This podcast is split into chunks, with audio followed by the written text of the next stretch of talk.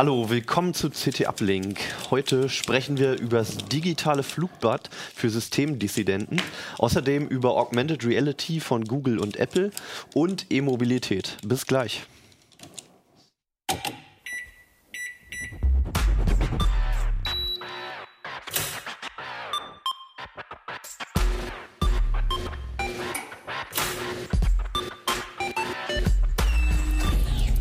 CT Uplink.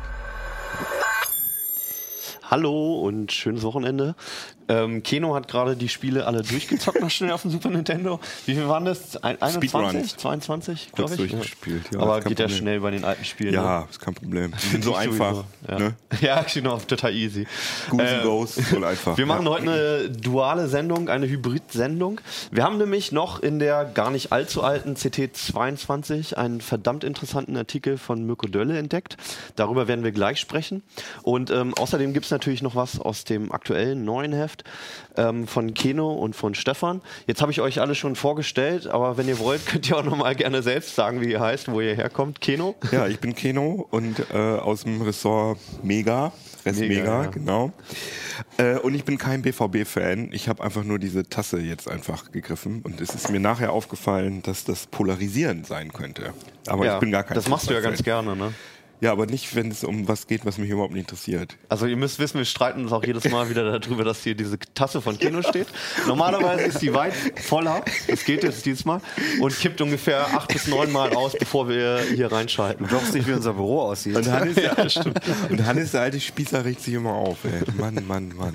Außerdem mit in der Sendung, Mirko, auch ich bin kein BVB-Fan, insofern sind wir hier unter gleichen.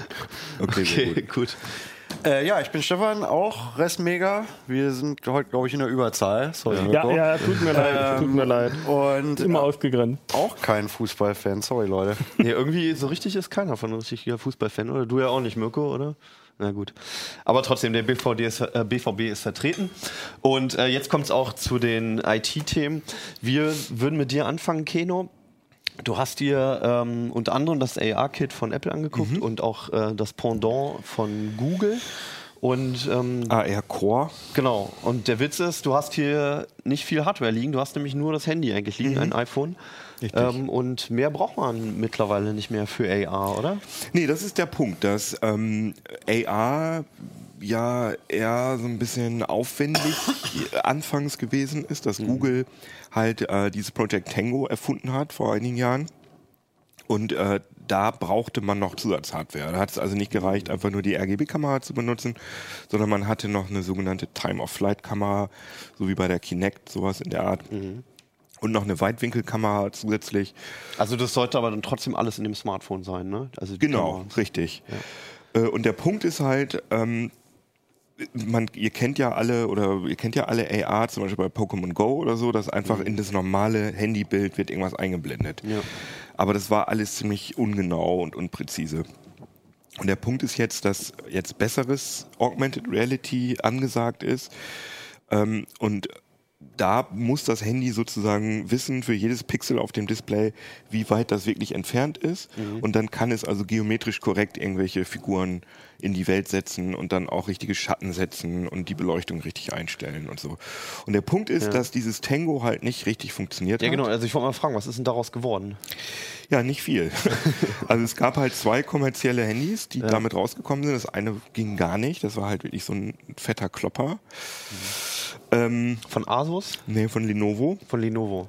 Und ähm, das hieß Fab 2 Pro und äh, war auch ganz schön verbe nee, ich wollte jetzt irgendwas sagen, aber das ergibt jetzt überhaupt ja, der Name Sinn. ist irgendwie ungeschickt ähm, gewählt. Ja, es, sollte, ne? Also- es kam halt von Fablet, aber es war wirklich Ja. ein Riesenklopper. Also die und so. Assoziationen sind ja meist andere mit dem Wort, aber gut.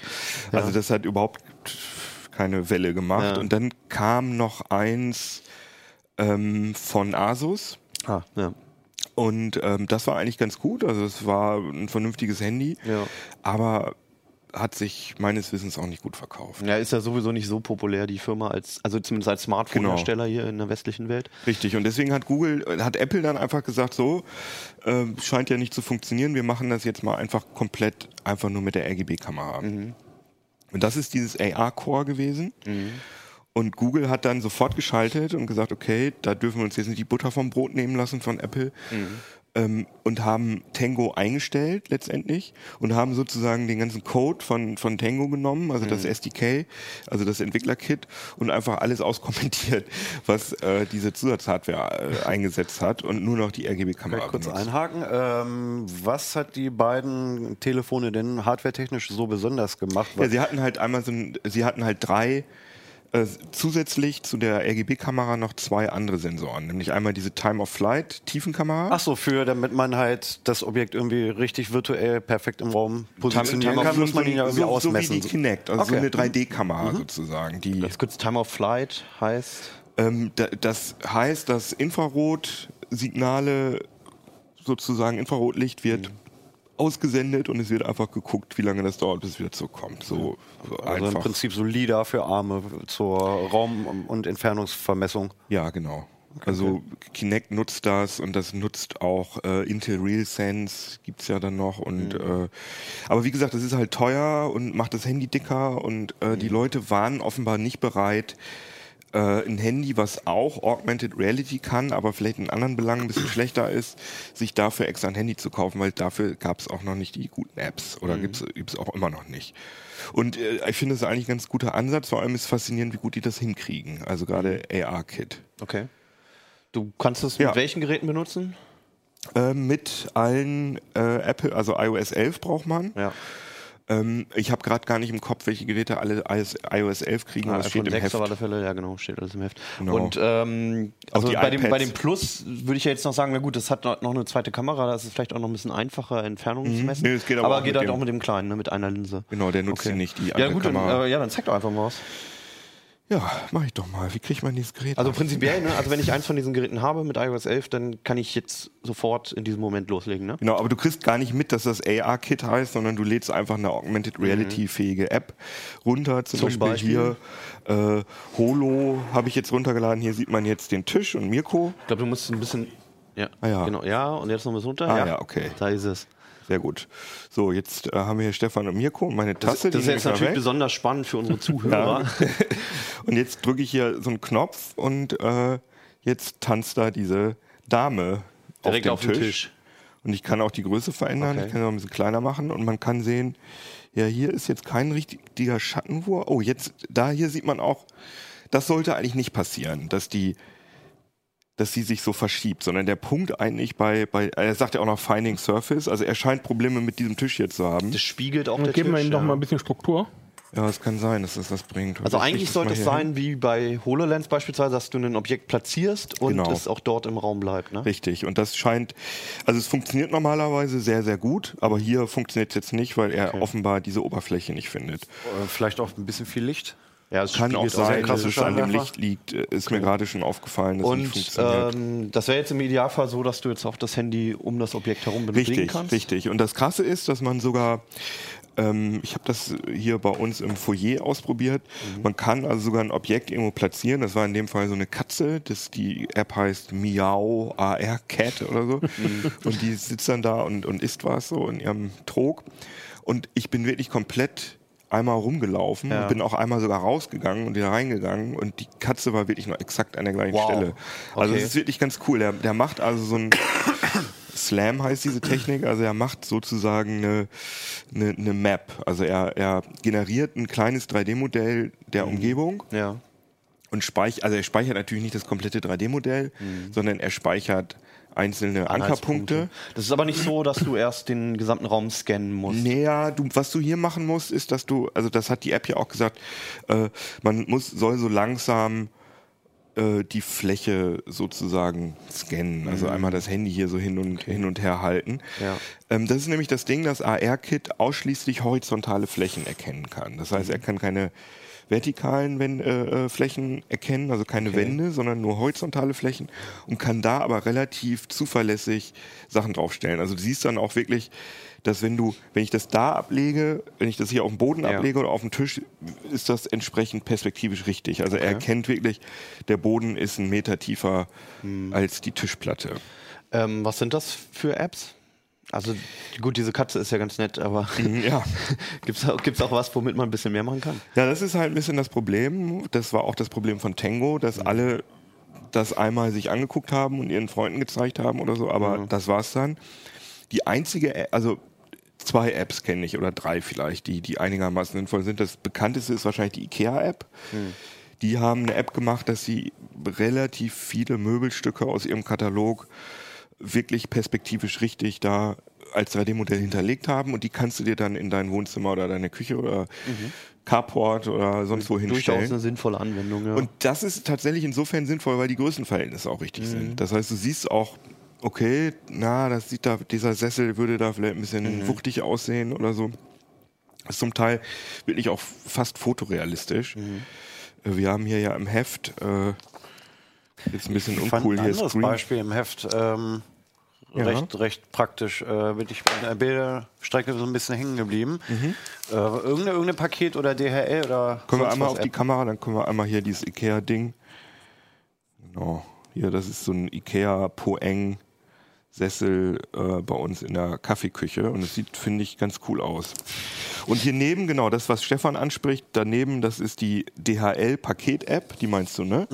ja. Da kannst du dir halt so ein transparentes DHL-Paket über dein Objekt legen. Ach, ob es reinpasst. Und dann ja. kannst du sehen, ob das reinpasst. Ja, cool. genau. Ich bin chronisch zu doof, Größen abzuschätzen und äh, in, in der Hälfte der Fälle gehe ich los und kaufe einen Karton, der irgendwie viel zu groß um oder viel zu klein 30 ist. zu Ja, 10, ja. zu, 10 zu sparen, ne? Also du hältst dann sozusagen dein Handy irgendwo drauf, also Ja. keine Ahnung, auf den Raspi hier. Warum liegt der hier eigentlich? Keine Ahnung. Achso, den hast du mir gerade gegeben.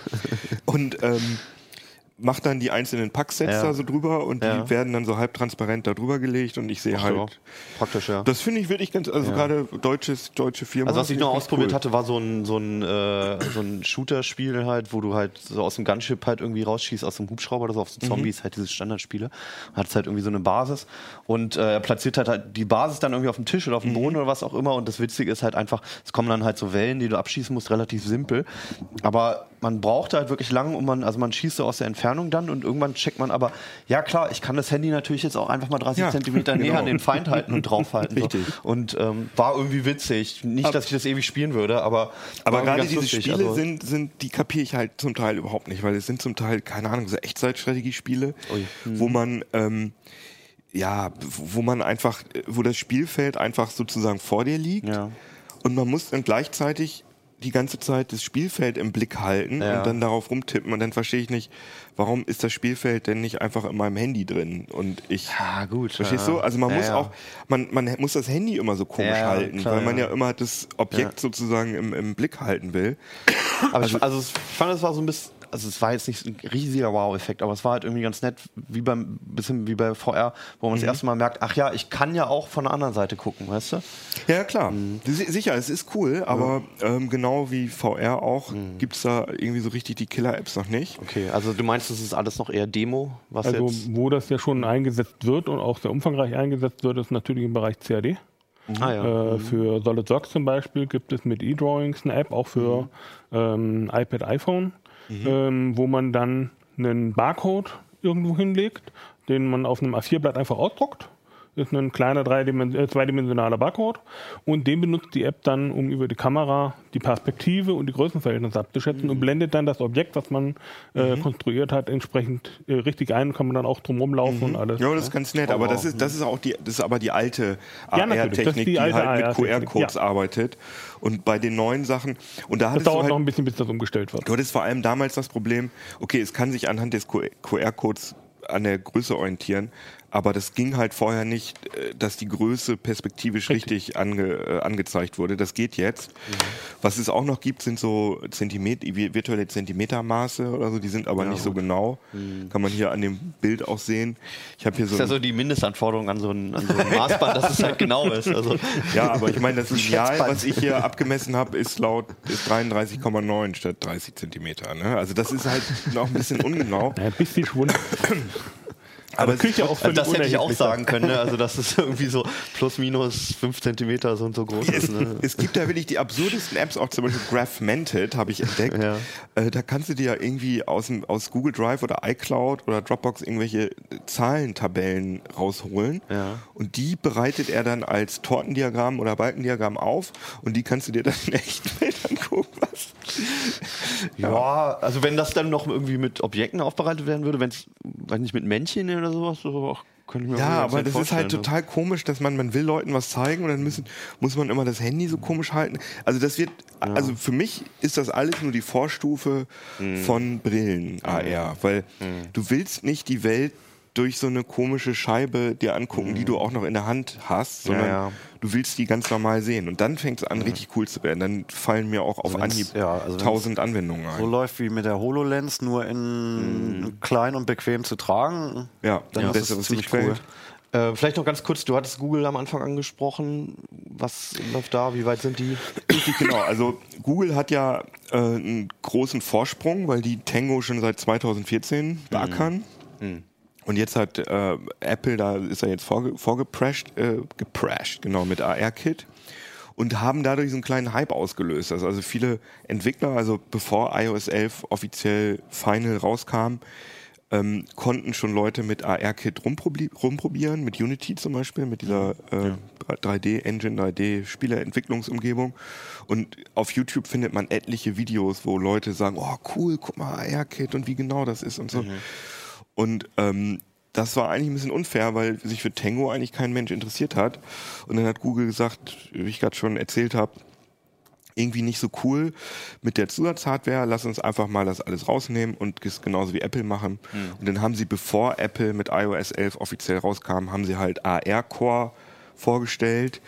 Und das kann auch noch vertikale Flächen erkennen. Das kann also nicht nur horizontale, sondern auch vertikale, ist ansonsten aber ähnlich von der Funktionalität. Also es kann äh, die Lichtverhältnisse sozusagen umsetzen. Also das heißt, dass wenn du Schattenwurf und sowas?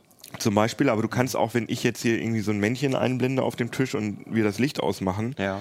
dann wird das Männchen auch dunkel beleuchtet sozusagen. Also es passt dann so ein bisschen die Lichteffekte oder die Lichtverhältnisse in der AR-Welt an die echte Welt an. Ja. Das, das ist also alles identisch. Äh, Der große Vorteil bei AR Core ist, dass es, an, dass es sagt, es kann auch vertikale Flächen. Es gibt aber noch keine AR Core Apps Okay. runterzuladen oder eine Test-App oder so. Es ist also noch in so einer Developer-Preview. Ja. Deswegen konnten wir auch noch keine richtigen. Das, ist, das heißt, es ist erstmal für machen. Entwickler interessant, aber Genau. für uns gibt es noch nichts zu sehen und auszuprobieren. Genau, und für AR-Kit gibt es, da äh, gibt es auch im ähm, Apple Store, im App Store gibt es einen Bereich, äh, einfach die besten Augmented Reality Apps Mhm. und da scheinen auch im Moment täglich irgendwelche Sachen dazu zu kommen. Okay. Und Also da kann man ein bisschen mit rumspielen. Ja, genau. Okay, gut, ja. Ja, klingt interessant und vor allem ist es kostenlos. Ja, also die meisten Apps, ne? Also Ja. du kannst natürlich kostenpflichtige Apps, Gibt's auch schon. natürlich, klar. Gut, okay, klar. okay. Mirko, äh, du hast dich eigentlich mit Tor Hidden Services beschäftigt, hast dann aber eine Maschine gebaut, um Flugblätter zu verteilen. Ja, Ähm, und hier steht sie, zumindest das Akku-Pack. nein, nein, das ist das komplette Flugblatt. Ach so, das ist das komplette Das ist das Flugblatt. komplette Flugblatt. Aber das gehört auch noch dazu hier, Nein. ne? Nein? Nein, so. das ist nur eine Oh, Alternative. Das, eine, Das. Flugblatt ist das hier. Das ist einmal in groß eben die Batterie, die Ja. einfach aus ein paar Monozellen zusammengelötet wurde. Wir können das ja nochmal in die. Ähm, ich weiß nicht, wo haben wir die Ah, Kamera? doch, die hat es schon erfasst. Ah, ja. Alles gut. Mittlerweile ist sie automatisch. Ja, wunderbar. Dann haben wir hier den Spannungswandler, der dafür sorgt, dass die, die üblichen 5 Volt äh, erzeugt werden. Okay. Und dann haben wir hier hinten dran den Raspberry Zero W. Ähm, das ist die billigste Variante des Raspberry Pi mit 11 Euro. Dann auch so günstig, dass man sagen kann, ähm, okay, davon kann man mal mehr als einen rauslegen, weil wenn man dann ähm, den verwendet, Ja. äh, den Raspberry 3 hier in dem Fall, ähm, kann man auch machen, ist eins zu eins kompatibel dazu. Okay. Ähm, gibt keine Unterschiede in der Software, die man da berücksichtigen müsste. Aber der kostet halt 35 Euro beziehungsweise 33 Euro. Und äh, einen Unterschied kann man drei dafür rauslegen, statt je äh, nach- einen davon. Je nachdem, was man damit vorhat, kann es ja auch sein, dass man das Teil gar nicht mehr aufsammeln möchte. Äh, Genau, das ist dafür gedacht für ist. Dissidenten. Ja. Ähm, wir haben ja alle mitbekommen, dass die Meinungsfreiheit zwar noch besteht, aber eben doch eben auch außerhalb der Türkei durchaus mal bestraft wird. Ähm, wenn man sich mal ansieht, ich habe mir mal die Daten rausgeschrieben. Ähm, Peter Steutner zum Beispiel, der ja jetzt vor zwei Tagen freikam, äh, aus der Untersuchungshaft in der Türkei entlassen wurde, der war mal eben für drei Monate ähm, inhaftiert worden. Und selbst wenn man gar nicht in die Türkei äh, mehr geht, sondern zum Beispiel ähm, einfach nur Urlaub macht, so wie äh, Dugan Akanli, der ja auf, äh, einfach Urlaub auf Granada gemacht hat und dann aufgrund eines türkischen internationalen Haftbefehls mal eben für zwei Monate festgesetzt wurde. Der hat zwei Monate auf Granada festgesessen, durfte das Land nicht verlassen. Aufgrund der Vorwürfe, die erhoben wurden, ähm, er würde den Terrorismus unterstützen. Ähm, dabei ist er inzwischen gar kein türkischer Da- Staatsbürger mehr. Die Staatsbürgerschaft wurde ihm ja sogar entzogen. Das heißt, es ist halt gar nicht mehr so abwegig und ähm, solche Projekte. Man muss aufpassen, was man sagt und Ja. insbesondere, was man unter seinem Namen veröffentlicht, äh, weil es kann natürlich äh, dazu führen, zum Beispiel auch die No-Fly-Liste der, der äh, USA weiterhin führen. Ähm, wie man da drauf gelangt, weiß niemand, erfährt man auch nicht. Das ist das Problem auch mit ähm, nicht rechtsstaatlichen Mechanismen. Man hat kein Einspruchsrecht, es gibt keine Beschwerdestelle, man ähm, erfährt Repressalien, kann nicht feststellen, warum, ähm, bekommt nicht gesagt, warum kann nicht dagegen vorgehen. Ähm, das ist eben etwas, was mit einem Rechtsstaat nicht mehr viel zu tun hat und dann wird es halt auch schwierig, ähm, muss man sich dann überlegen, will ich überhaupt noch in die USA reisen in der Zukunft oder äh, ist mir das Schnurz, dann kann ich hier machen, was ich möchte. Aber wenn mir das nicht Schnurz ist, dass ich dann eventuell mal bei einer amerikanischen Fluglinie nicht mehr mitfliegen darf, sondern dann eben am Flughafen zurückgelassen werde, dann muss ich aufpassen, was ich sage. Aber was hilft dir dieses Gerät dabei? Das Ding hilft mir dabei, dass ich das, so wie es hier liegt, einfach in einen Blumentopf, deswegen ist das Ding auch rund, setzen kann und auf einem öffentlichen Platz, zum Beispiel Bahnhofsvorplatz oder ähm, an einem Hoteleingang, deponieren kann. Und dann macht dieses Gerät einen eigenen WLAN-Hotspot auf. Kannst du gerade mal bei dir suchen? Ach, cool. Mein Telefon hat sich Ach, der läuft jetzt auch schon gerade, ja? automatisch verbunden. Ja, das ist Ja. CT-Flugblatt. so viel ist Also es vielleicht gedacht. können wir das mal kurz. Äh, Das ist ein zeigen. offenes WLAN. Äh, Keno zeigt dann auch gleich Ja. in seiner äh, so, ja, in genau. der Den zeigt Detailkamera. dabei, ja. Genau. Und ähm, also er zeigt jetzt hier auch bei Stefans Handy, ohne dass du was gemacht hast. Äh, ja, das ist ein offenes WLAN. Mein Handy hat schon- verbunden dann, weil ich ihm gesagt habe, mach offene WLANs auf jeden Fall. Genau, das ist ein offenes, ungeschütztes WLAN. Zeigt er halt das CT-Flugblatt an Ah, ja. und, äh, Und das zeigt er auch vollautomatisch an. Das heißt, jetzt hier du gerade. landest auch vollautomatisch auf dieser Seite. Du musst den Browser nicht öffnen. Genau, es ist diese musst überhaupt nichts Anmeldeseite, machen. die Dein Handy kommt. geht einfach an, es wird hell und du siehst sofort die äh, Startseite von dem Flugblatt. Ich kann das mal hier. Ah nee, Keno zeigt das gerade Ja, bei ja, sich. ich hab's hier gerade dran. Und da kann man dann die kann das mal hier noch Nachricht kurz zeigen. Johannes, wenn du das noch kurz auf meine Kamera dann mal gibst, auf die Overhead hast du. Ah, das sieht man wegen dem Licht so schlecht. Genau, so sieht man das besser. Verbinde ich mich mit dem Flugblatt. Und dann dauert es zwei Sekunden, drei Sekunden und dann kommt auch automatisch Okay. die Startseite. Man muss also überhaupt nichts mehr machen und die äh, Leute, die eben ihre äh, Handys so eingestellt haben, dass sie automatisch sich mit äh, offenen WLANs verbinden, bekommen auch sofort die Startseite mit den Informationen, die man dort anbieten möchte. Okay. Das können ähm, Informationen sein über zum Beispiel korrupte lokale Politiker oder äh, Dokumente, die man äh, weitergeben möchte. Der Vorteil ist, dass diese Geräte völlig anonym ausgelegt werden können. Auch die Beschaffung ist überhaupt kein Problem, weil ähm, den Raspberry Zero W bekommt man in Deutschland äh, zentral beim bei Zero Shop, äh, bei zero.de. Und ähm, wir haben uns natürlich auch mit den Leuten von Zero unterhalten, kennen die auch schon eine Weile, weil wir ja auch häufiger mit Raspberry Pi äh, zu tun haben.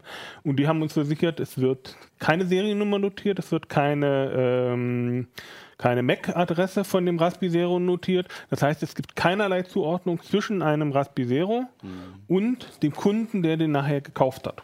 Aber Not und, und löschen die eine- denn auch die Kundendateien? Weil wenn ich da was bestelle, dann haben sie ja meine Adresse und meinen Namen. Also wenn die Polizei dann, was weiß ich, da eine Hausdurchsuchung Dann, macht, dann... wird die Polizei einige tausend oder zehntausend, weil das ist Mhm. ja der zentrale, äh, äh, die zentrale Bestellstelle für Deutschland.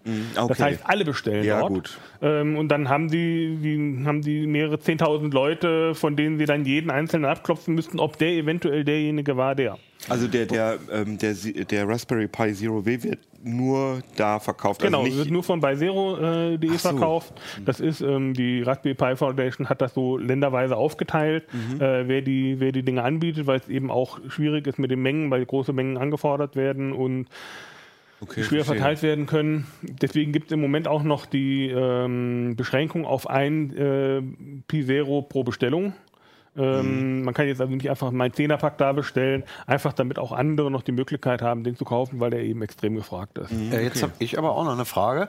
Also in Ländern, wo es mit der freien Meinungsäußerung nicht so weit her ist, halte ich es aber vielleicht auch für ein Risiko, so ein Ding irgendwo zu verstecken, was einfach echt aussieht wie eine Bombe. Ähm, muss ich diesen Ja, aber das, Riesen... das beinhaltet ja schon das Verstecken, dass es niemand Ja, sieht aber, davor. aber damit willst du dich auch nicht erwischen lassen in bestimmten Ländern. Das könnte halt irgendwie, ne, also es mich musst hat's ja- an so einen musst ja- Sprengring erinnert. Also es, Du musst das ja nicht unbedingt dazu zu einem Ring zusammenlöten. Das ist jetzt ein Ring, weil das vorgesehen ist für einen ähm, Ja. Blumentopf, beziehungsweise in dem Fall sogar für einen Sonnenschirmständer. Deswegen hat das Ding noch aber selbst wenn es so eine Ah, längliche cool. Batterie ist, kann Wenn ich mir vorstellen. einfach hintereinander äh, äh, ähm, Gibt löte. es Länder, wo du, glaube ich, von einem Wachmann sofort Ich kann, erschossen auch, wird? ich kann auch kleinere Batterien verwenden. Okay. Kannst Ich ja auch kann auch, einen, ich kann auch einen, ähm, wie hier zum Beispiel, das ist der, den wir gerade angefunkt haben. Ich kann auch einfach eine Powerbank verwenden. Okay. Ah, krass. Wie lange, andersrum, wie lange hält denn der Zero wie mit, mit so einem riesen Diese Batterie hält für drei Wochen. Drei Wochen. Das ist auch der Grund, warum ich die großen Batterien hier mal genommen habe, einfach um rauszukriegen, was sind die maximalen Betriebszeiten. Hier drei Wochen, man kann da nochmal sechs ähm, Batterien dazu tun. Das schafft der Spannungswandler, der schafft bis zu äh, 26 Volt. Und ähm, dann hält das Ding so ungef ungefähr einen Monat. Wow. Dafür haben wir auch den Raspberry Zero entsprechend in der Stromaufnahme runtergedreht. HDMI ist abgeschaltet, die LED, die da normalerweise drauf ist und munter blinkt, auch abgeschaltet. Außerdem, wenn was nicht blinkt, erregt keine Aufmerksamkeit. Ähm, das ist der Grund, warum wir da noch ein bisschen an der, an der äh, Stromversorgung gefeilt haben, an der Stromaufnahme gefeilt haben, damit man eben so etwas dann für einen Monat auslegen kann. Aber wie ist denn die WLAN-Reichweite? Die ist ja wahrscheinlich nicht so groß wie bei so einem echten äh, Access Point mit, mit drei Antennen. Vor allem, oder wenn man so, sie ne? auch noch in den Richtig. Blumentopf steckt. Deswegen gibt es die Möglichkeit, ähm, Kino, das musst du nochmal in der Dateikamera zeigen. Ja. Da ist der Antennenanschluss, der nachgelötet wurde. Ah ja, zeige ich nochmal drauf. Das ist das weiße Viereck. Ah ja, hier, da genau. Kann man das sehen? Kann das nicht. Wir glauben es dir. Ja, da ist halt so kleine Antennen. Da ist ein kleiner Ähm, den Anschluss kann man auf dem äh, Raspberry Zero W nachlöten. Und dann hat man da einen ganz normalen UFL-Antennenanschluss, wie auch von jeder Fritzbox bekannt, und kann dort eine externe Antenne anschließen, die dann eben entsprechend auch äh, große Reichweiten hat. Aber so in dem, in dem Fall. In dem Zustand sind das ungefähr so 20 Meter, 30 Meter. Ja, das würde ja, wenn du das in der Ernst-August-Statue vom Hannoveraner Beispiel. Hauptbahnhof installieren würdest, dann würde es ja schon ausreichen. Ja. Wie lange würde er reichen mit so einem, du hast ja hier noch so ein, so ein zweites Beispiel mit, wo Äh, einfach... genau, das ist ein Powerpack, das habe ich jetzt noch nicht ausprobiert, aber ich denke mal, nach spätestens einem Tag ist Schluss. Okay. Ähm, weil das ist jetzt auch kein großes Powerpack. Ähm, Powerpacks haben den Nachteil auch, dass sie sehr schlechten Wirkungsgrad haben.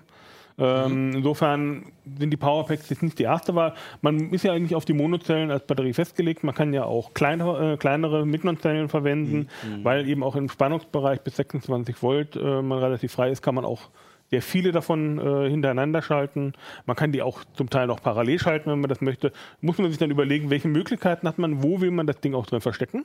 Ja. Wenn man die zum Beispiel in eine lange Reihe lötet, dann kann man auch einfach diese Batterie von oben in ein Verkehrsschild, in den äh, Pfosten von einem Verkehrsschild reinhängen. Versenkt den quasi äh, mit einem mit einem Haken in dem Schild oder mit Magneten in dem Schild und äh, lässt einfach oben die äh, Magnetfußantenne rausgucken und schon hat man eine super Abstrahlung, hat, einen, hat eine super Reichweite und das Ding ist faktisch unauffindbar.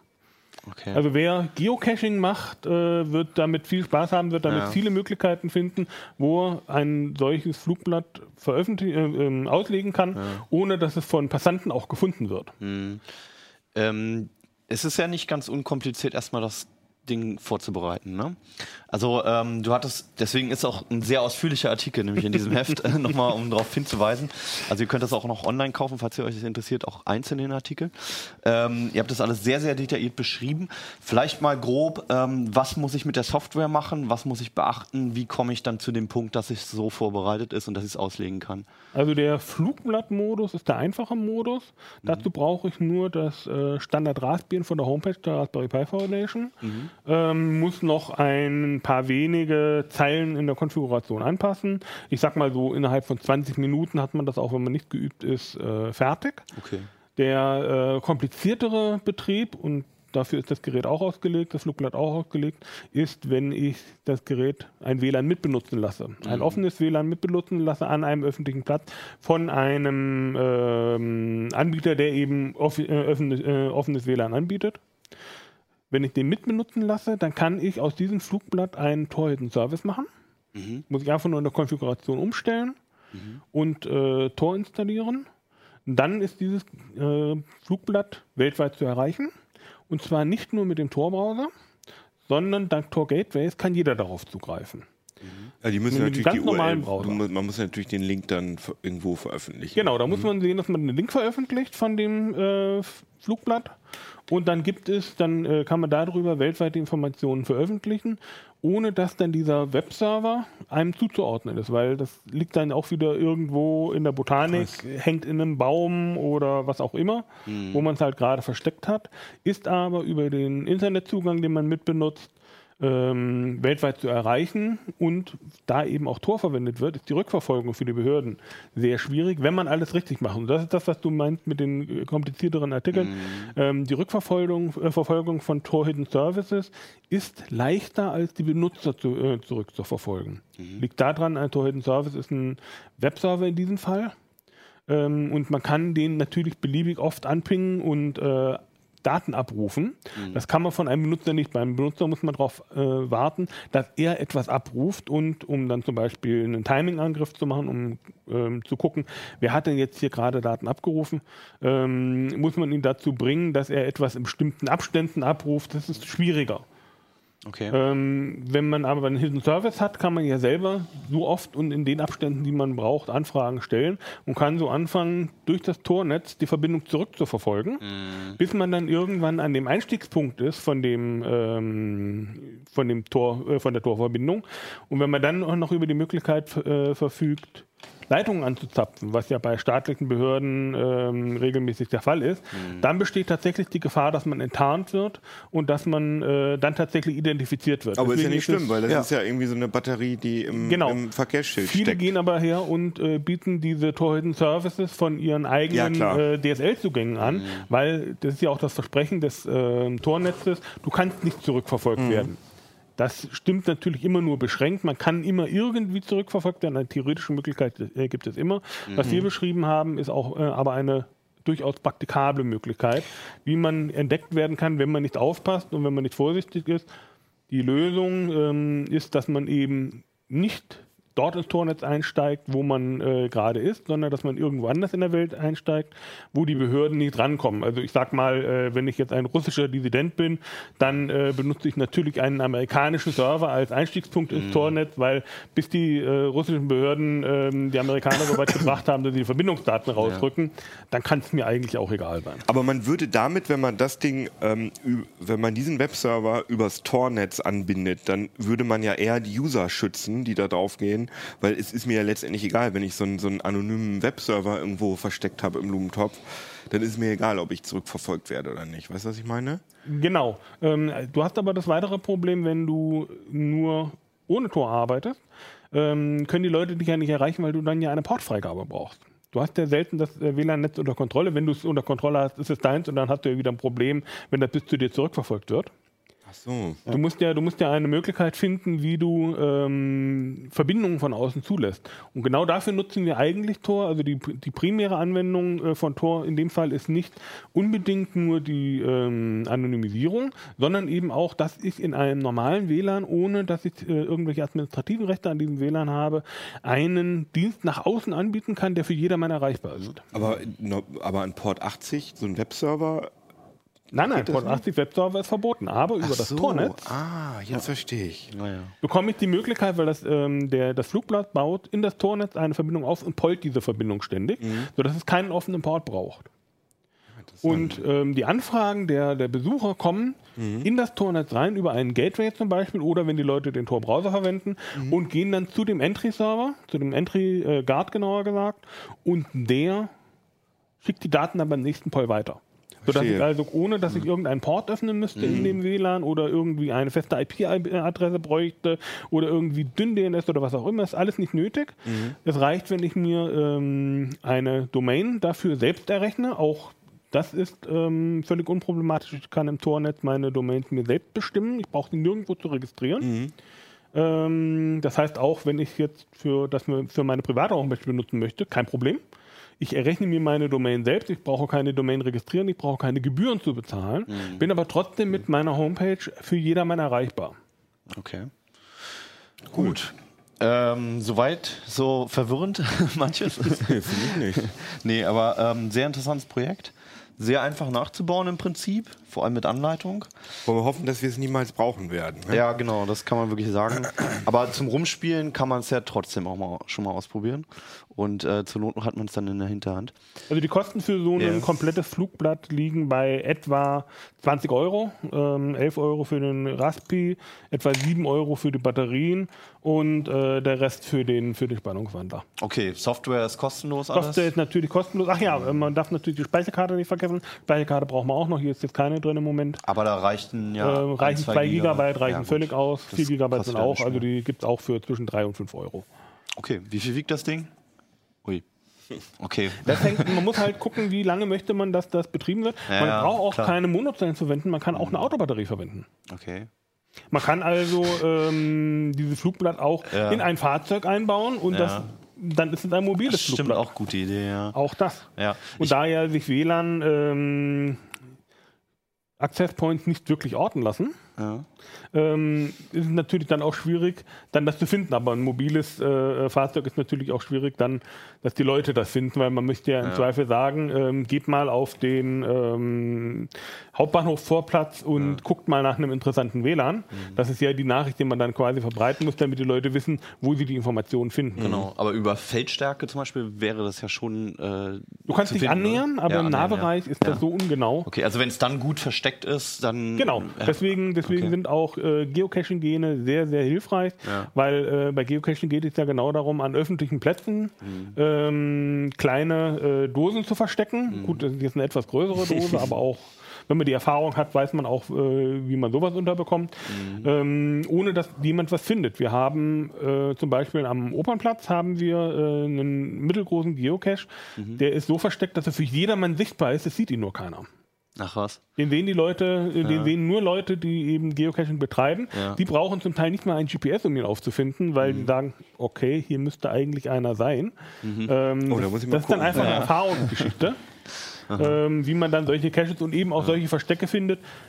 Wenn das jetzt in der Röhrenform wäre, kann man das auch in eine Parkbank, in die Röhren einer Parkbank klar, ein, ja. äh, äh, reinschieben. Ja. Ähm, die Möglichkeiten sind riesig. Ja, absolut, ja. Nun bin ich ja mal gespannt, ob du da jetzt bei deinem Geocache am Opernplatz jetzt mehr Traffic hast durch unsere Sendung hier. ja. Du bist auch Geocacher, ne? Äh, hab früher das mal gemacht, inzwischen nicht mehr, aber, Aber ja. der liegt da noch von früher, dein, dein Geocache da am Opernplatz, oder was? Äh, den kenne ich von früher noch. Ach so, okay. Ach, der ist nicht von dir. Der ist nicht von mir. Ach so, okay. Nein, ich dachte, der wäre von dir. Ja, Jetzt bin ich aber auch neugierig. haben wir was am baue mir Wochenende vor, würde ich sagen. und ja. hole mir den Cache Ja. nachher. ja, klasse. Echt preiswert und einfach äh, umzusetzen. Und auch, äh, wenn man mehr über Tor hin Services wissen möchte, auch, Auch über die Möglichkeiten, wie man eben ja. Tornetz auffliegen kann. Genau. Äh, auch das steht da drin. Das ist ja auch nicht ganz ungefährlich. Man ist es halt nicht einfach Plug and Play, sondern man muss irgendwie schon wissen, was man tut. Ja. Das sollte man dann, äh, wenn man gerade wenn man Dienste anbietet, ist das Hintergrundwissen sehr, sehr wichtig, eben um die Anonymität äh, von einem selbst zu schützen. Ja. Weil wenn man jetzt ähm, Hidden Services von zu Hause aus anbietet, ähm, wenn es einem egal ist, ob das anonym ist und man eigentlich nur die Domain sparen will, gut, dann braucht man sich dann nicht weiter äh, Gedanken zu machen. Aber wenn man eben ähm, brisante Informationen anbieten möchte und nicht und die Anonymität braucht, dann sollte man wissen, was man tut, weil man sonst unnötig Risiken eingeht. Da lohnt es sich, äh, sich einmal intensiver mit zu beschäftigen und ein bisschen Zeit aufzuwenden. Äh, jetzt kommen wir zu teurerer Elektronik, nämlich zur E-Mobilität und wie wir uns in Zukunft äh, fortbewegen werden. Damit hast du dich beschäftigt, Stefan. Yep. Äh, Wo hast du das mitgebracht? Äh, ich hab, ja, ich hab- Zukunft, alles Zukunft. Genau, zu, alles Zukunft. Ich habe nichts mitgebracht. Ja. ja, erzähl mir doch mal, was tut sich? Also das Erste, was einem einfällt, ist halt Auto und Fahrrad, aber es gibt noch weit, weit mehr und sehr viele Abwandlungen und Ideen. Ne? Genau, also äh, ich glaube sogar die allermeisten denken erstmal irgendwie nur an Auto und sagen dann ganz schnell, ah nee, ist unheimlich teuer, komme ich nur ein paar hundert Kilometer weit mit, ähm, ist nichts für mich. Tesla ist mir zu teuer. Und Tesla ist äh, wahrscheinlich den meisten dann zu teuer, ja. Ähm, und deswegen steckt E-Mobilität irgendwie so ein bisschen in, in, so einem, in so einem Wahrnehmungsabseits bei vielen Leuten. Äh, es tut sich aber an, an ganz anderer Stelle unheimlich viel die letzten Jahre. Und das ist ähm, kleine E-Mobilität, kleinste E-Mobilität oder leichte E-Mobilität. Da gibt es irgendwie ganz viele Gibt es da noch keinen ganz viele Namen. Es gibt irgendwie, hat sich glaube ich noch kein Name so richtig durchgesetzt, aber ähm, E-Mobilität ist auch irgendwie ein bisschen unsexy. Ja, ne? es ist- klingt das kommt. E-Mobility ist doch super.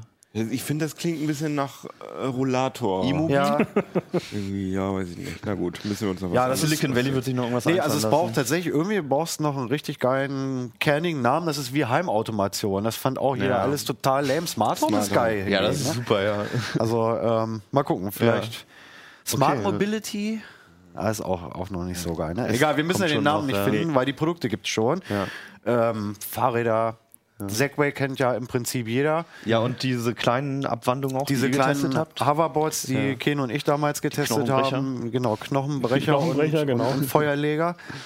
Ähm, die gibt es auch immer noch zu kaufen, aber darauf basierend gibt es jetzt ganz viele neue Konzepte. Ne? Also es gibt unheimlich viele, wir, also wir haben ja zusammen auf der Funkausstellung in der einen Halle ähm, ja, unzählige Anbieter gefunden, die dann halt Tretroller haben, Skateboards ähm, und äh, Ähm, Roller, also Scooter sind mittlerweile auch irgendwie im Genau, Trend. Da ne, gibt's ein also- paar Anwender, äh, ein paar Anbieter, ne?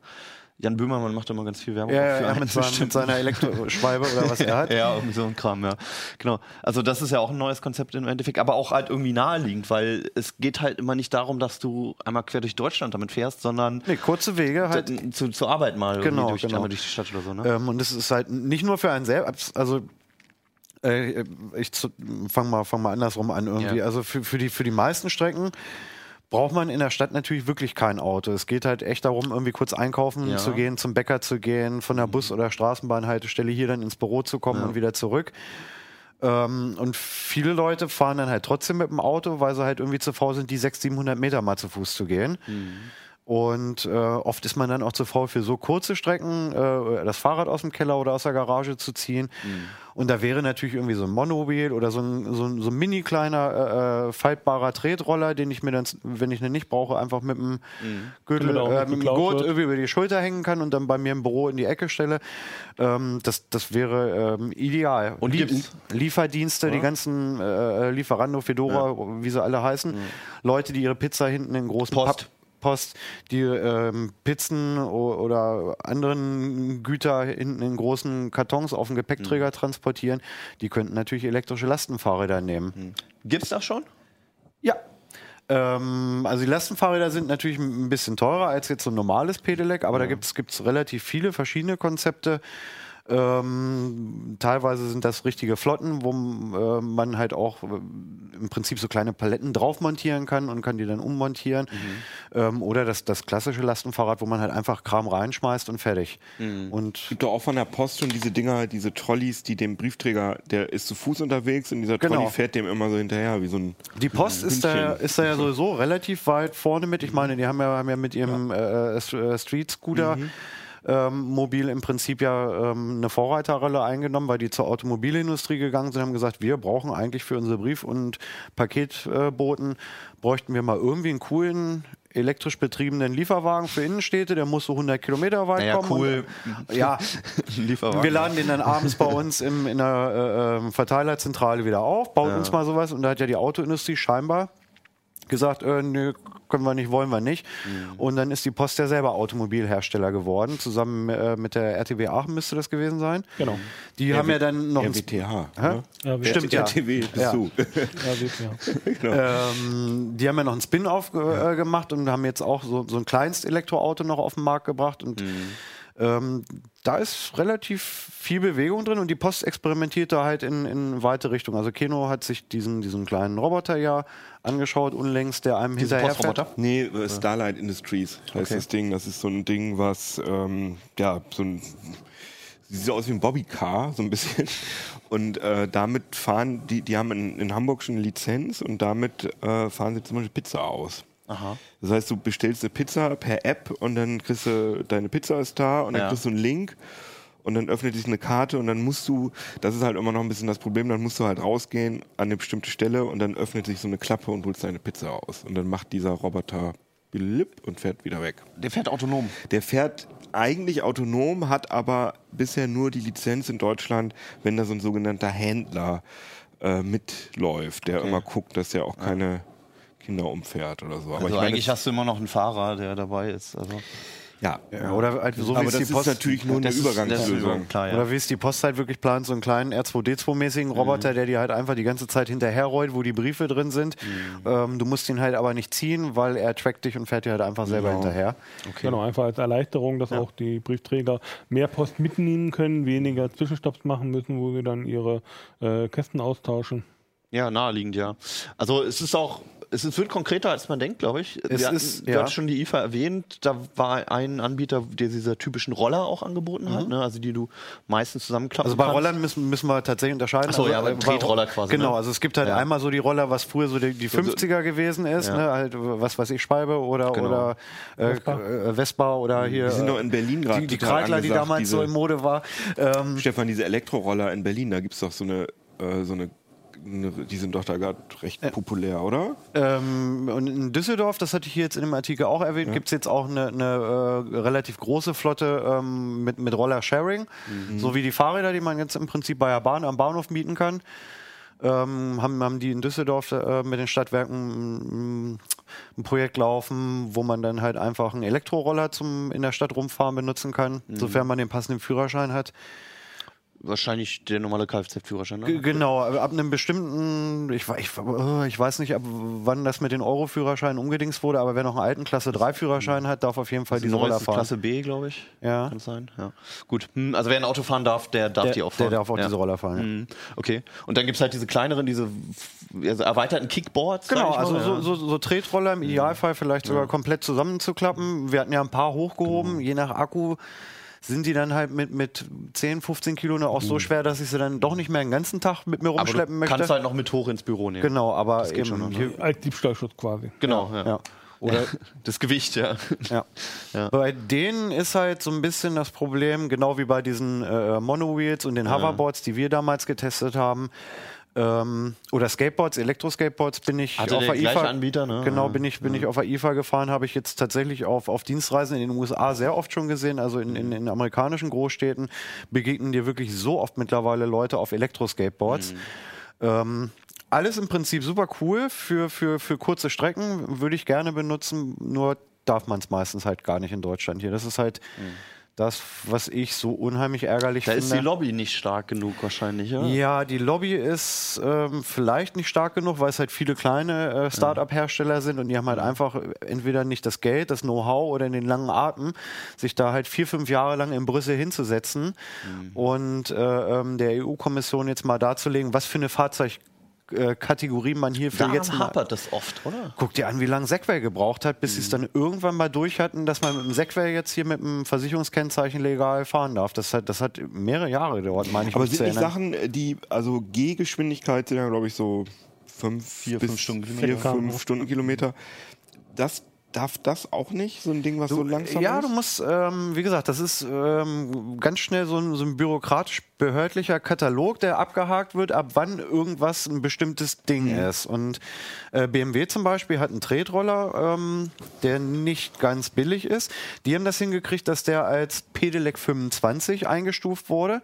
Das Mhm. heißt, den darf ich fahren. Ich brauche keinen Führerschein, ich brauche keinen Versicherungs So wie die meisten Schutz, E-Bikes auch, das ist die gleiche Kategorie, Genau, ne? ne? das ist also bis 25 km/h, aber auch nur unter Motor unterstützend, also nicht Dauer selbst angetrieben.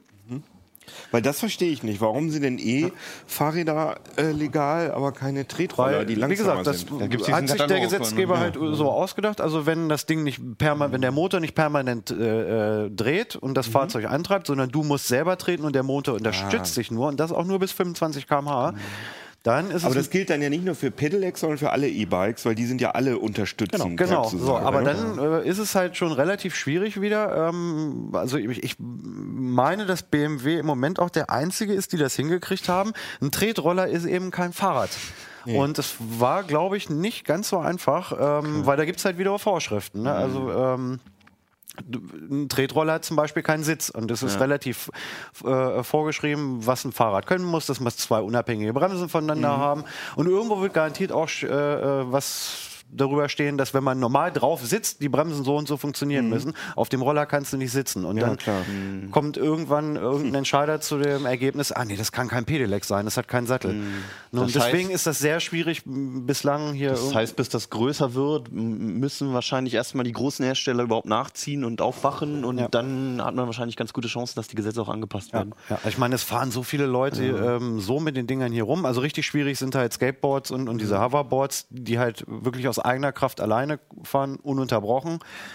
Ähm, damit Sind ja auch scheiß gefährlich, muss man mal sagen. Also, ja, also sind so halt ein auch Skateboard, was 40 Stundenkilometer unfassbar schnell mitunter. Ne? Also ähm, es macht echt richtig Bock damit zu fahren, aber ähm, richtig erlaubt ist es nun eben nicht. Und wenn du wenn du damit irgendwie dann äh, einen Unfall verursachst, und, dann musst du dich wahrscheinlich auch warm teuer. anziehen. Ja. Sehr teuer. Also, äh, was ich ganz interessant fand, ist halt, was bei den Fahrrädern passiert. Da war es bislang ja so, dass wenn du ein E-Bike hattest, dann konntest du meistens normalerweise kein richtiges Fahrrad mehr fahren, weil du alt warst oder irgendwelche anderen Probleme hattest. Und Das hat so ein- hat so also Rentner- zumindest war das das Image, möchte Also ich mal sagen. ich kenne ja. bislang eigentlich, oder ich kannte bis vor kurzem eigentlich nur äh, gut situierte Rentner, die äh, gesagt haben, jetzt kaufe ich mir auch mal so ein Pedelec und dann strampel ich hier wirklich durch die Stadt. Kannst du mal einmal definieren, was der Unterschied zwischen Pedelec und E-Bike? Ähm, Das ist das ist das super schwimmende äh, ähm, Unterscheidung. Also E-Bike ist eine E-Bike ist eine sehr sehr sehr breit gefächerte Kategorie, also die eigentlich nicht wirklich definiert ist, oder? Ein Pedelec ist, ist ist schon hart definiert, dass es nur zum Beispiel unterstützt, wenn Genau, man tritt, genau. ne? Da ist ja von, von Pedis lateinisch Fuß. Ähm, also du musst bei dem Pedelec noch treten. Ein E-Bike könnte im Prinzip halt wie ein Mofa halt auch dauerhaft elektrisch fahren. Da brauchst du dann auf jeden Fall aber auch Aber wieder. das gibt's auch gar nicht, oder? Die E-Bikes es gibt auch, alle... es gibt auch E-Bike-Antriebe ähm, mit, mit, oder E-Bikes mit Dauerantrieb. Aber so. brauchst dann halt auch wieder Die kannst, es gibt sogar Mofa-Kennzeichen. welche, mit denen du auf der Autobahn fahren kannst. Ja, Was? ja, ja so wie früher die Rennrad. Mofas. Ne? Also die Mofas konnten ja. Eigentlich auch von selbst fahren, Ja. aber normalerweise hast du noch weiter getreten, weil der Motor halt nicht so viel Leistung hatte. Also was Bei Mofas hat man getreten? Konntest du, ja. ja. Ja. Ja. Okay. Also es gibt ja auch- Motorrad, Fahrrad heißt es ja. Mofa. Ja. Motorisiertes Fahrrad. Also worauf ich hinaus wollte, war eigentlich bei den Fahrrädern, dass, dass der Witz jetzt ist, dass beispielsweise die Mountainbike-Industrie ganz stark darauf ähm, jetzt zugeht, halt normale Mountainbikes halt mit einem Motor zu bauen. Für Rentner. Die, nein, und gerade nicht für Rentner, sondern halt wirklich echt äh, hardcore gefederte Downhill-Mountainbikes mit 200 Millimetern und sowas. Und das Geile halt ist einfach ist, dass du halt selbst als junger Mensch dann ähm, nicht nur zweimal äh, nach dem Feierabend halt irgendwie den, den Trail runter kannst, sondern fünf, sechs Mal, weil es halt einfach schneller geht und äh, nicht ganz so anstrengend ist. Also weil das anstrengend ist, immer den Berg hochzufahren. Genau. ist ja wie Genau, beim ja. Skifahren irgendwie. Ne? Du Ja. willst die einen Abfahrt, musst Du willst aber eigentlich irgendwie die vorher Abfahrt erstmal machen, genau. hochkommen. Genau. Da hast du ja einen Lift beim Ja, Skifahren. eben. Und das, den hast du dann ja Die jetzt im meisten haben auch keinen Hubschrauber zur Verfügung, der einem oben abtritt. Ja, das ist Was? eigentlich der ihr nicht? Standard bei uns. Ja. Ich wollte sagen, Hannes, Hannes hat einen. meine ich, Genau. ne? Habt ihr keinen von der Firma bekommen? Nee, nee. Und Rennräder habe ich gehört, gibt's Ja, auch. es gibt auch das ist ja total Rennräder. unlogisch, Nein, weil also- Rennräder ja aufs Gramm, Ja, da wird ja mit aber das- Carbon Aber das, so. das, das, der Gag ist einfach, wenn du, also ich habe das let, letztens habe ich das erstmal auf so einem richtigen Fully E Mountainbike gesessen Mhm. und habe auch immer gedacht, ich brauche sowas nicht, ich bin jung und ich fahre auch gerne hoch. Aber wenn du das erste Mal die ersten Schübe ähm, von den Pedalen spürst, wenn du das erste Mal reintrittst, ist das so eine geile Beschleunigung. Das ist halt Ja. so, ein, so ein Gefühl, als hättest du halt einmal auf einmal dreimal so viel Kraft und das Ah. Ding gibt so viel Gas. Das ist so ein bisschen so wie im Traum, als wenn du anfängst zu fliegen. So. Das nervt mich ja jetzt so Wow. schon. Wie gesagt, ne, ich, ich, ich radel durch die Stadt, äh, äh, äh, keuche mir wirklich einen ab und dann fällt irgendein Rentner an mir vorbei, so, lalala, macht's gut, ihr Idioten. Und ich denke mir, Alter, das kann doch nicht sein. Also das hört sich echt an, als wäre der von der E-Bike-Industrie. nee, ich krieg da kein Geld für, aber ich bin halt faul. Also ähm, ich hätte Ja, gerne einen Motor ja, an meinem Fahrrad. Also mir, für mich wäre es halt eine neue Art des Sports halt einfach. Also einfach dies, und es, es ist auch spannender, nicht nur das Gas zu drücken und zu merken, das Teil beschleunigt, sondern halt so gefühlt aus eigener Kraft diese, die, diesen Schub zu haben. Also das einfach, verstehe es ich. wird was- einfach leichter. Ja. Äh, das Ja. Da, da, was du sagst, verstehe ich total, aber ich finde für den Alltag, äh, für was du sagst mit den 700 Metern, äh, dass man da sich extra so ein Gerät kauft, warum Ja, gut. kauft Aber man Vielleicht da für nicht mit dem 700 Fahrrad? Meter nicht, aber dadurch sind auch äh, größere Distanzen jetzt Ja. in Fahrradreichweite. Ja. Wer jetzt äh, 5, 6 Kilometer Anfahrt hat, Ich habe acht Kilometer und fahre jeden Tag mit dem Fahrrad. Und Ja, das ist würd- super. wenn man aber, ja auch wenn man aber eine 5, 6 Sportskanone. Kilometer ja, Anfahrt hat, aber das ist gut für mich. Und das dann ist, überlegt man sich schon, fahre ich jetzt dann nicht doch mit äh, Bus oder Auto? Ja. Äh, oder fahre ich jetzt wirklich noch mit dem Fahrrad, wenn ich jetzt einen äh, Pedelec habe? Ähm, wo, weil ich komme ja dann, wenn ich die 5, 6 Kilometer gefahren bin, am besten noch ein bisschen äh, Berg und Tal, äh, komme ich ja einmal durchgeschwitzt und bitte einmal duschen ähm, an der Arbeit an. Ja. Ich und wenn ich dann, wenn ich dann entsprechend leicht einfach diese 5, 6 Kilometer mit dem Pedelec zurücklegen kann, ohne dass ich eben jetzt in die Ströme schwitzen muss, ähm, ist das vielleicht etwas, das mich dann eher zu dem Pedelec greifen lässt, anstatt dass ich mich ins Auto setze. Ja, ich sehe es genauso. Also ich finde Mountainbikes und Fahrräder im Allgemeinen als Sportgerät richtig geil und als Transportmittel total zum Kotzen, ehrlich gesagt. Also ich fahre ja manchmal mit dem Fahrrad, weiß, habe ich keinen Bock drauf. wir sind übrigens an- Nachbarn und wir streiten uns da immer drüber, Ich weil Stefan immer mit dem Auto fährt und ich immer mit dem Fahrrad. Und ich genauso lange brauche wie er. Aber ich meine, ich verstehe es ja. wenn Leute keinen Bock haben, ist ja okay. Aber es wäre gut für dich. Naja. Das wäre wär, wär Ja, ich so habe gut ja für einen mich. anderen Antrieb. Ich muss ja einfach, damit das Ganze nicht festrostet, bei mir mu- muss ich ja mich regelmäßig bewegen lassen. Ach so, ja. ja. Ich würde, ich würde, ja, aber ich das ist bei dir auch das Argument. Ne? würde wirklich mit dem Pedelec äh, wahrscheinlich häufiger zur Arbeit fahren, als, als ich es jetzt tue. Also Ja, so wie Mirko verstehe ich. sagt. Also, ähm, Aber ich auch habe mit keine so. Roller, auch auch- mit so einem E-Roller. Nee, aber mit so einem, mit, ich hätte gern, ich hätte ja unheimlich gerne ein elektrisches Skateboard, ja, also für so kleine Strecken da bei uns in der Hut. Ich gesagt, würde ich würd so, sieben, acht Kilometer wohnen wir weg. Du fährst doch nicht mit dem Skateboard acht Kilometer nee, zur aber ich Arbeit. würde mit dem Skateboard hier, äh, äh, was weiß ich, zum Bütchen oder ähm, zum Rewe fahren. ja, okay. Also ich, ich bin auch eher auf deiner Seite, ich bin auch ambitionierter Fahrradfahrer und ich fahre auch gerne einen Berg hoch. Aber ich denke auch, wenn es die Leute wirklich dazu bringen sollte, Das vom stimmt. Auto umzusteigen und zumindest sich ein bisschen zu bewegen, ist das halt schon ein, irgendwie ein schöner Schritt. Und man muss da auch nicht vergessen, so ein E-Bike oder ein Pedelec ist halt immer noch relativ teuer. Es- Also du kriegst Mhm. ja irgendwie eins für die Straße, ein ordentliches, sagen wir mal so für 3, 4, 5.000 Euro.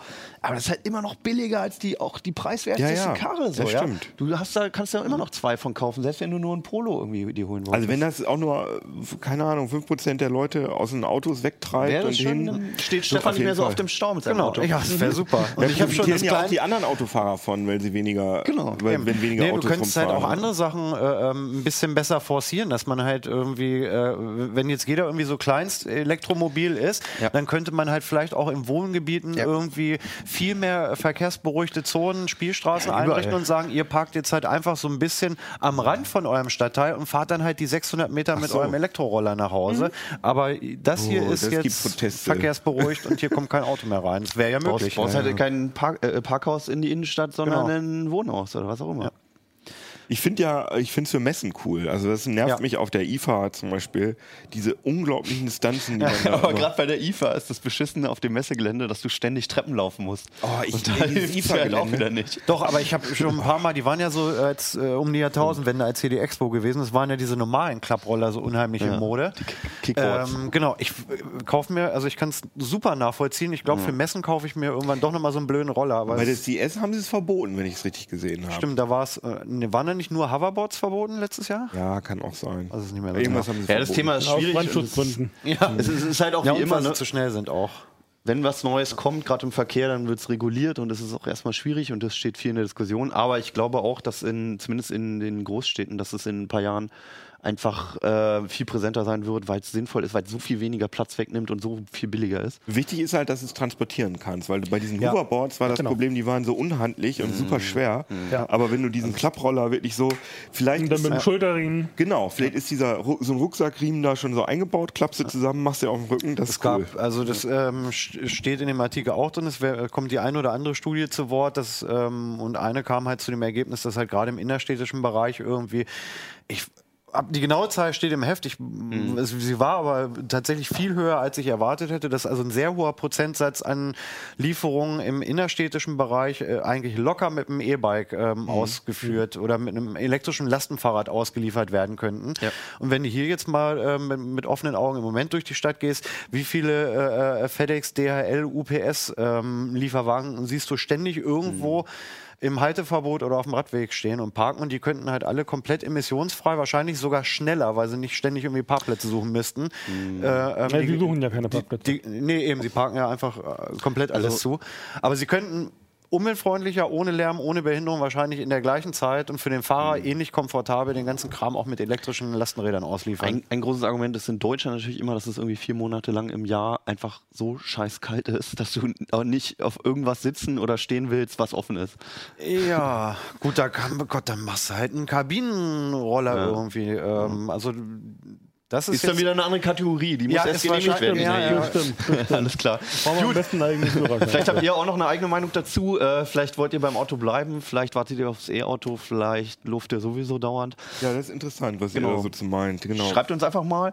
Ähm, wir haben noch ein Gewinnspiel am Laufen. Noch eine Woche lang äh, könnt ihr diesen. Noch eine Woche darf ich es behalten. Noch, ich wollte den eigentlich auch noch mal mit nach Hause. Nee, nee doch, ich komme nachher Also ich habe schon gespielt. Der ist, ähm, das ist ein exklusives Modell, was zu, zu gewinnen gibt, weil wir alle unsere Pfoten dran hatten und es alle einmal zu Hause Aber deine ausprobiert haben. Spielstätten habe ich gelöscht, Alter. Ich habe auch die von äh, Hartmut gelöscht. Ah, ja, okay. Schön. Seid ihr Fangen wir, an- fangen wir alle nochmal von vorne an. Aber also ihr seht dann an den Spielständen, wer es als letztes hatte. Also der Gewinner kann dann auch darum bitten, dass Hannes das signiert oder so, oder? Ja. Oder Keno nochmal dran krabbelt. äh, schickt uns eure älteste CT. Ähm, und nächste Woche. Ach so, glaube genau, du hast du das jetzt eigentlich schon mal erklärt? Ja, Nochmal? also ich, erklär du. also die äh, Idee war, ähm, dass ihr uns, dass ihr irgendwo eine ganz alte CT auftreibt und die ähm, einfach mal mit euch zusammen in die Kamera haltet Also als Tipp und uns das schickt. Die CT startete als Beilage der L-Rad, ne? Genau. Und ähm, das wäre natürlich die einzige Möglichkeit, noch eine ältere Version zu haben als die CT1. Mhm. Mal gucken, was ankommt bei uns. Ja. Die habe ich selber übrigens noch nicht gesehen. Also ich kenne Ich die nicht. Erstausgabe, da habe ich sogar eine Ich glaube von. da auch nicht dran. Aber die gab, die gab es mal auf Es jeden wird einem Fall. immer erzählt als Volo. Ja, damals. Damals, die Ja. Elrad. Ähm, ich habe die auch nicht gesehen. Also sie hieß ja auch damals Computing Today und Gerüchten zufolge heißt CT aber nicht mehr Computing Today, sondern Ja? Das Ah, ich war weiß es auch nicht, es verrät einem ja auch keiner, CT ne? war ganz am Anfang Computing Today war eine Lizenzausgabe Genau. einer kanadischen Zeitschrift und irgendwann haben sie aber sind sie eigenständig geworden, haben das C- CT aber behalten und deswegen darf CT nicht mehr Computing Today. heißen. okay, also so hat CP mir das damals nicht erklärt. So Also hab ich die, die wenigen Okay. Leute, die das noch wissen, die sind alle äh, verschollen auf irgendwelchen einsamen Inseln oder auf hohen Bergen. Ja. Deswegen werden wir es wahrscheinlich niemals rausfinden. Alles klar, bis nächste Woche, ne? Wir hören. Ciao. Ciao, Chi. Achso, und äh, Nia, ist mir gerade aufgefallen. Stranger Things fängt wieder an. Oh, heute. Ja. In, Also- in den USA gibt es eine neue Aber Staffel. ich glaube, Barb ist tot. Oder? Mal gucken, wir werden Ja, ja, sehen. gut, wir sah nicht so gut aus. Bis. 到时